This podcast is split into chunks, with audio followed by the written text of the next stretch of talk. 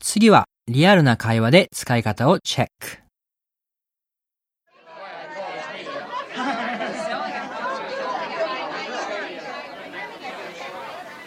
Hello. Um, have we met before? Uh, you look really familiar. You know, so do you actually. I think we have. Um, How might I know you? hmm, are you from the New York office? Yes, I am. Ah, okay, I think we have spoken before. Your name is Mike, isn't it? Y- Yeah, yeah. How, how did you know? Um, I think we've spoken on the phone. My name's Laura. I'm That's from right. the- Yeah, yeah, yeah. From the London branch. Yeah, yeah, I work in the marketing department. Ah. Yeah. So what, what are you doing here in Tokyo? Um, same as you, I'm, I'm here for the seminar. Ah. Very nice. How long are you here? Uh, I'm here for about a week. Oh, very good. How Uh, about yourself? only for three days. Oh, really? No time for sightseeing. Not at all. And then straight back to work. Okay.